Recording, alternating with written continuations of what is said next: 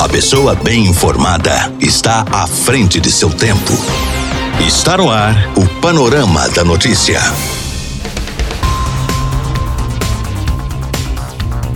Olá para você, boa tarde. Hoje, quarta-feira, 4 de novembro de 2020, está no ar mais um Panorama da Notícia, atualizando as últimas informações de Minas do Brasil e do mundo para você. Eu sou Gilberto Martins e até o meio-dia e meia eu te faço companhia aqui na sua Rádio Paranaíba. Fique ligado e muito bem informado. Nesta edição do Panorama da Notícia, você vai saber que. Polícia Rodoviária apresenta balanço do feriado de finados nas estradas que cortam a região. Polarização da sociedade e alta adesão marca as eleições dos Estados Unidos. Escolas de samba de BH acreditam que carnaval será em julho. A partir de agora, quem for diagnosticado com Covid-19 não pode votar dia 15. Governadores querem que o governo federal compre vacina contra a Covid que sair primeiro. Isso e muito mais a partir de agora no Panorama da Notícia. Rádio Paranaíba, a sua voz. A sua voz. 99,5 FM. Rádio Paranaíba. Destaques da região do Alto Paranaíba. Polícia Rodoviária apresenta balanço do feriado de finados nas estradas que cortam a região. Bom, a Polícia Militar Rodoviária trazendo aí o balanço do feriado de finados, ocorrido aí entre os dias 29 de outubro a 2 de novembro. Nós tivemos aí em todo o estado de Minas Gerais um total de 5.707 autuações por infração de trânsito. É, 4.138 testes de etilômetros foram realizados. Veículos removidos totalizam 423, 144 ocorrências de posse de drogas para consumo e 11 ocorrências de tráfico de drogas. Tivemos aí 10 veículos recuperados com prisão dos autores, 297 CNHs foram recolhidas, 5 mandados de prisão foram cumpridos, 76 operações lei seca 815 pessoas foram flagradas dirigindo sem habilitação e tivemos também a questão dos acidentes. No total, no estado, foram 39 acidentes sem vítimas e 90 acidentes com vítima, sendo que destes, 11 tiveram vítimas fatais. Já na área da décima Companhia da Polícia Militar Rodoviária, nós tivemos um total de 372 notificações, né, autuações aí por infrações de trânsito, um total de 23 veículos removidos, 61 pessoas inabilitadas, 17 CNHs recolhidas, 19 ocorrências por embriaguez, um tráfico de drogas com prisão do autor, um porte de arma de fogo, três ocorrências com posse de drogas posse de maconha para consumo, um condutor conduzindo um veículo com chassi adulterado e um veículo que havia queixa de furto foi recuperado pela Polícia Militar Rodoviária. Já em relação aos acidentes na nossa região, nós tivemos um acidente sem vítima e três acidentes com vítima, sendo que uma dessas vítima fatal.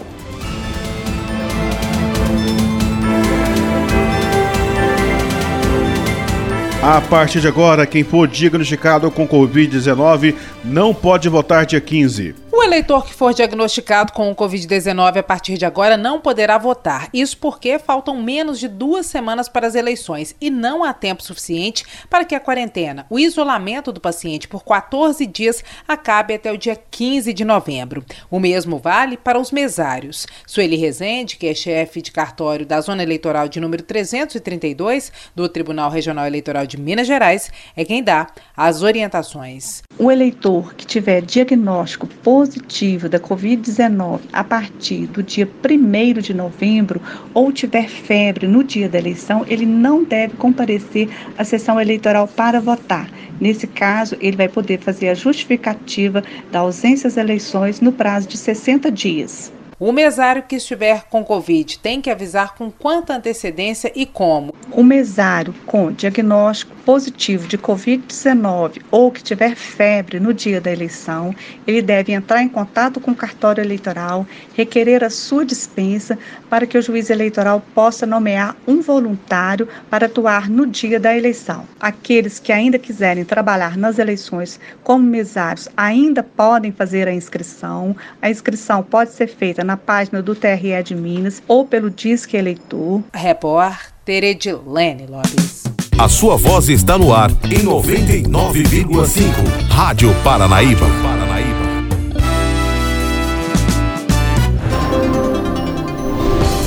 Minas Gerais é destaque na Rádio Paranaíba.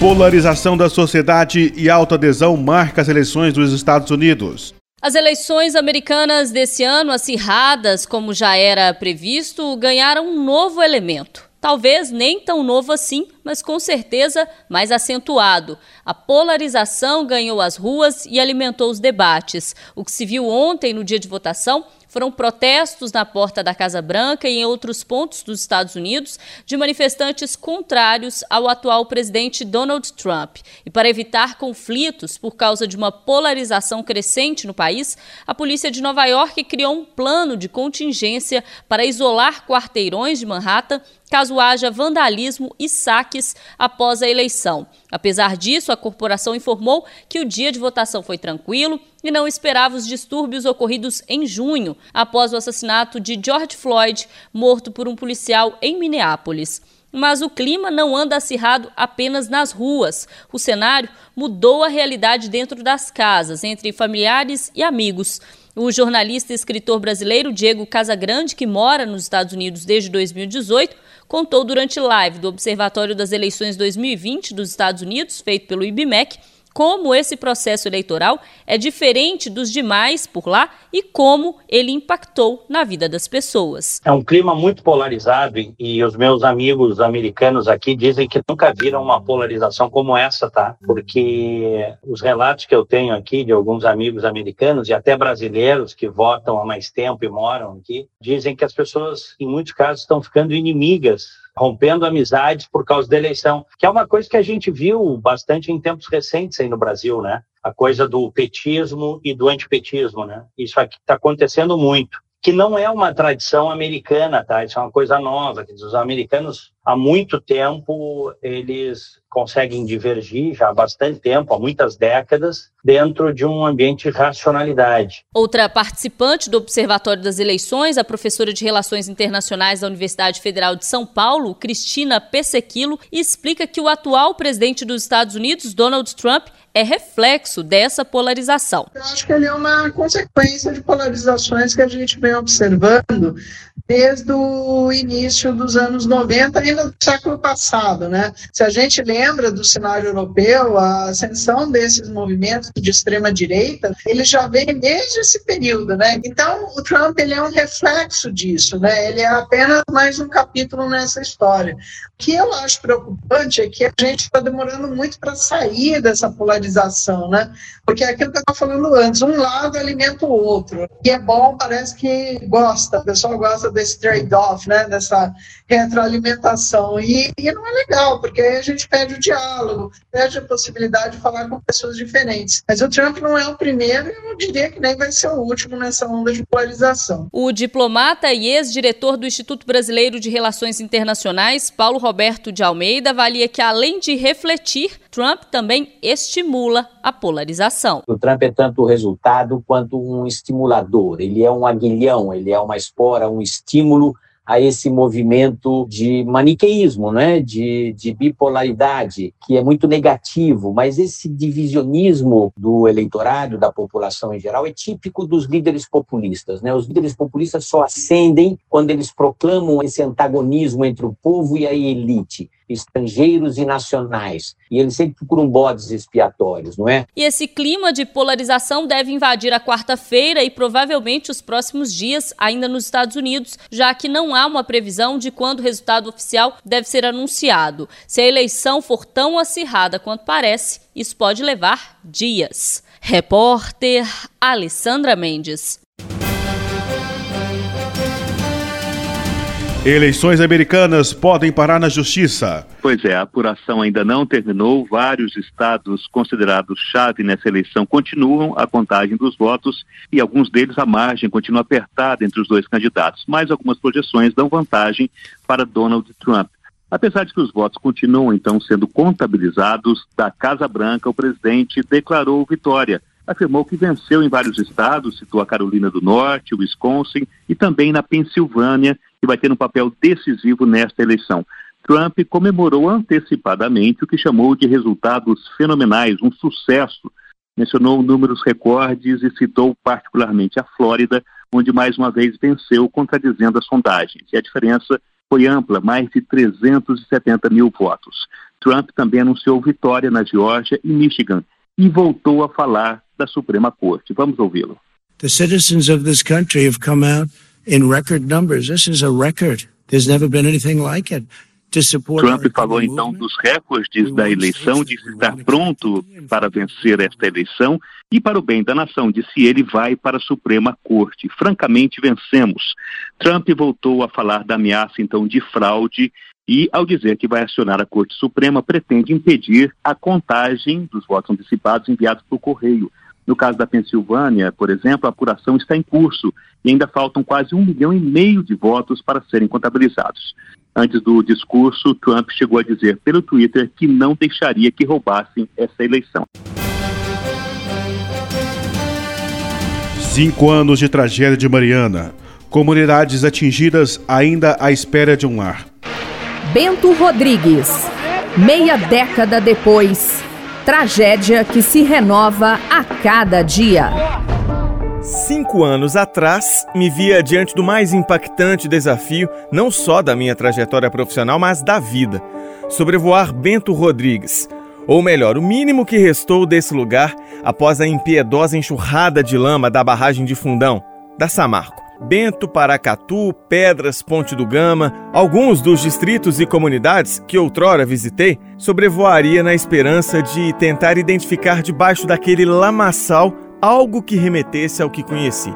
E entre as tantas coisas que vinham à mente, naquela cena que, mesmo ali, diante dos olhos, de tão devastadora se fazia praticamente impossível de acreditar e principalmente de aceitar, estava a pergunta: e o lar dessa gente? Nem me atrevo a tentar dar conta de contar sobre todos os impactos.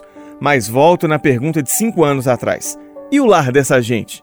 Por que o novo Bento, cinco anos depois do crime, não está pronto? Para o Ministério Público, não há dúvidas. Muito simples. É erros, má fé ineficiência da Fundação Renova, que é um braço das empresas Vale, Samarco e BHP. A fala forte e direta é do promotor de justiça Guilherme de Sá Meneguim, da comarca de Mariana, que acompanha o caso desde o começo. Ele detalha que a Fundação Renova, criada pelas mineradoras Samarco, Vale e BHP, logo após o rompimento em acordo com os governos federal, de Minas e do Espírito Santo, nunca se comprometeu judicialmente com prazos para entregas, não cumpriu datas que ela mesma estabeleceu e agora conseguiu na Justiça um novo adiamento para a entrega dos reassentamentos. Representantes da Fundação Renova disseram que entregar as casas em março de 2019 e depois falaram primeiro semestre de 2019. Isso está registrado, foi publicado no site deles. Eles falaram isso. Só que jamais se comprometeram juridicamente, sob pena de sanção, a aceitar esse prazo. Daí o Ministério Público teve que entrar com uma segunda ação, é, onde nós é, requeremos então que Poder Judiciário fixasse uma data final para a entrega das casas e uma sanção. Não existe obrigação sem sanção. E o Poder Judiciário fixou agosto de 2020 sob pena de um milhão de reais por dia de atraso. Eles recorreram, conseguiram alterar para fevereiro de 2021, mas foi mantida a penalidade no caso multa de um milhão de reais por dia de atraso. Entre os atingidos que ouvimos, os sentimentos se misturam entre a exaustão por uma tragédia que se renova a cada dia e a garra de manter a luta por justiça. Marlene Agostinho Martins, 48 anos, viu a família ser retirada às pressas do sítio que tinha na comunidade chamada Pedras, pertinho do Bento. Mudou a vida por completo desde então. Acolheu a mãe em casa, enquanto a senhora que completa 80 anos em breve espera a reforma do novo lar escolhido, em Mariana. Só hoje é ficar atrás da Renova cobrando pelas coisas erradas né, que fez, né? Pelo rompimento da barragem do Fundão. Marlene luta tanto porque não quer que se repita o que aconteceu com um amigo, o seu José Inácio, que morava no subdistrito de Campinas e morreu antes de ter um novo lar. Ele acompanhava as reuniões todas. Já é idoso, né? Ele tem uma mãe que tem hoje 100 anos. Assim que comprou a casa da minha mãe, comprou a dele. E, e ele estava doido para mudar para lá. Aí só que a demora da reforma é tanta, ele morreu, infelizmente. Mauro Marcos da Silva, comerciante, 51 anos, é vice-presidente da Associação de Moradores de Bento Rodrigues e membro da comissão de atingidos pela barragem de Fundão. Ele vê a Renova como uma advogada das mineradoras e sem credibilidade junto àqueles que esperam por respostas. Infelizmente, a Fundação Renova ela vem atuando muito mais como advogada de defesa, defendendo os interesses das empresas. E a gente ainda não sabe o porquê de tanta é, prorrogação, de tanto adiamento de prazo, visto que o recurso financeiro e a capacidade técnica é superior a qualquer outro local do mundo. A Fundação Renova hoje ela tem os melhores profissionais, tem bilhões disponíveis para se gastar e não consegue fazer um reassentamento igual em Bento para 250 famílias. A Fundação Renova, ela já nasceu sem credibilidade, mas vem a cada dia entre os atingidos perdendo ainda mais a sua credibilidade. E a pandemia como um fator de atraso nas obras não é aceita como desculpa por ninguém nem pelo Ministério Público. Pelo prazo que eles mesmos divulgaram, já era para ter resolvido o problema todas as normativas é, estaduais e nacionais é, ressalvaram as atividades de engenharia civil, obras, etc., como medidas essenciais que não poderiam paralisar. Eles usam de má fé tudo que é possível e do impossível para poder prejudicar os atingidos. Nem pela Prefeitura de Mariana. Tá, o Covid é também algo que prejudicou o andamento das obras de Bento de Paracatu, mas ele não foi o principal motivo dos atrasos. É sim uma responsabilidade da Fundação Renova. Tudo pode ter sido discutido, mas muito pouco foi entregue. E muito menos pelos atingidos. A Fundação Renova ela poderia muito bem usar o protocolo que é usado nas mineradoras que vem batendo recorde em cima de recorde de produção. Então, se a Fundação Renova é mantida pelas mineradoras, que ela adotasse o mesmo protocolo de, de segurança em relação à Covid para o reassentamento. A Itatiaia viu de perto as obras do Novo Bento. Pela percepção, a única e triste afirmação que posso fazer é: vai demorar. E a pergunta objetiva para a Fundação Renova foi: quando o reassentamento fica completamente pronto? A resposta, apesar de solicitada por áudio, veio por escrito. A Renova afirma que o projeto dos reassentamentos envolve construção de cidades inteiras e ganha forma nas primeiras casas sendo concluídas, além de ruas pavimentadas, bens coletivos em etapa final, vias iluminadas e obras de infraestrutura avançadas. Que parou a obra em dois momentos durante a pandemia, foram retomadas dia 15 de junho e não pararam mais. Quanto ao prazo, a Renova diz que a questão está sendo tratada no âmbito de uma ação civil pública, onde foram informados os impactos da Covid-19 no andamento das obras. Amanhã vamos falar sobre o relacionamento entre a Fundação e os atingidos ao longo desses anos. A sensação que eles têm de serem ouvidos, mas não escutados. E uma das poucas conclusões desse doloroso processo até aqui. A Fundação Renova ela é um desastre, um segundo desastre, um segundo crime que persiste nesse processo de reparação. Com produção de Pablo Nogueira, cobertura multimídia de Gabriel Rezende, repórter Alan Passos. Esta é a Rádio Paranaíba FM 99,5. Música, informação, prestação de serviço. Nosso site paranaíbafm99.com.br. A sua voz. Por aqui não tenho mais tempo, nós voltamos amanhã com mais informações de Rio Paranaíba e toda a região no nosso Panorama da Notícia. A você que tem ligado conosco, nosso muito obrigado. Fique ligado e muito bem informado. Um ótimo fim de tarde. Até amanhã. Tchau, tchau. Fui! Final do Panorama da Notícia. Agora você já sabe o que está acontecendo no Brasil e no mundo.